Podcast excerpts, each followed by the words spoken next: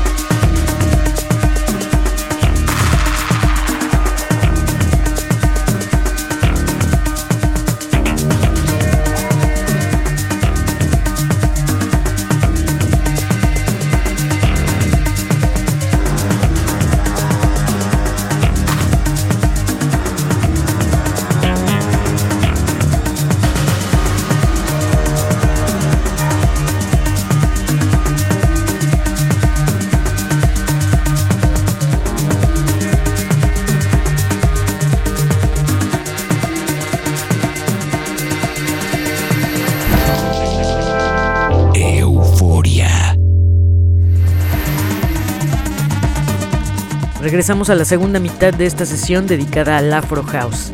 Recuerden que pueden consultar el tracklist del programa en www.euforia.mx. Continuamos con las atmósferas desenfrenadas, ahora con un tema de Boogie Vice para Cater Mute, que va creciendo de a poco, inundando las bocinas con sus melodías. De ahí llegan Mateo y Matos para regresarnos la atmósfera tribal con sus tambores y cánticos en este track que publica Night Grooves.